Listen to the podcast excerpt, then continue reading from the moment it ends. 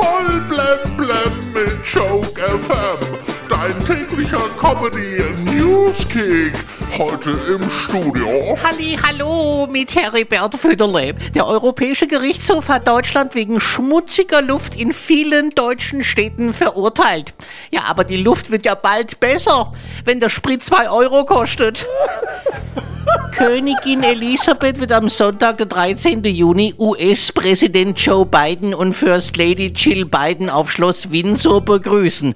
Die Queen empfängt schon ihren 13. US-Präsidenten. Der erste ist übrigens noch mit dem Segelschiff komme. Nach einem dramatischen Penaltyschießen hat Deutschland gegen die Schweiz das Halbfinale der Eishockey-WM erreicht. Das Spiel war so spannend. Die ARD hätte das ruhig auf dem Sendeplatz vom Tatort zeigen können.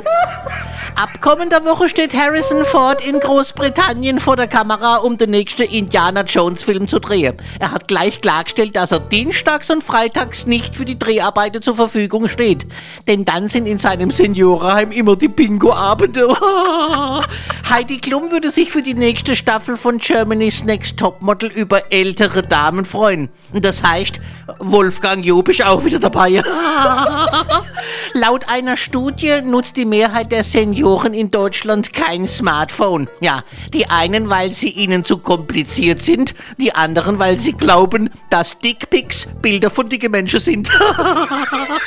die Regierung will die Regeln für Häuslebauer und Immobilienbesitzer massiv verschärfen. Ab nächstem Jahr soll es unter anderem eine Solardachpflicht geben. Ja, und dann muss jeder Gartenbesitzer mehr Latten am Zaun haben als ein Politiker.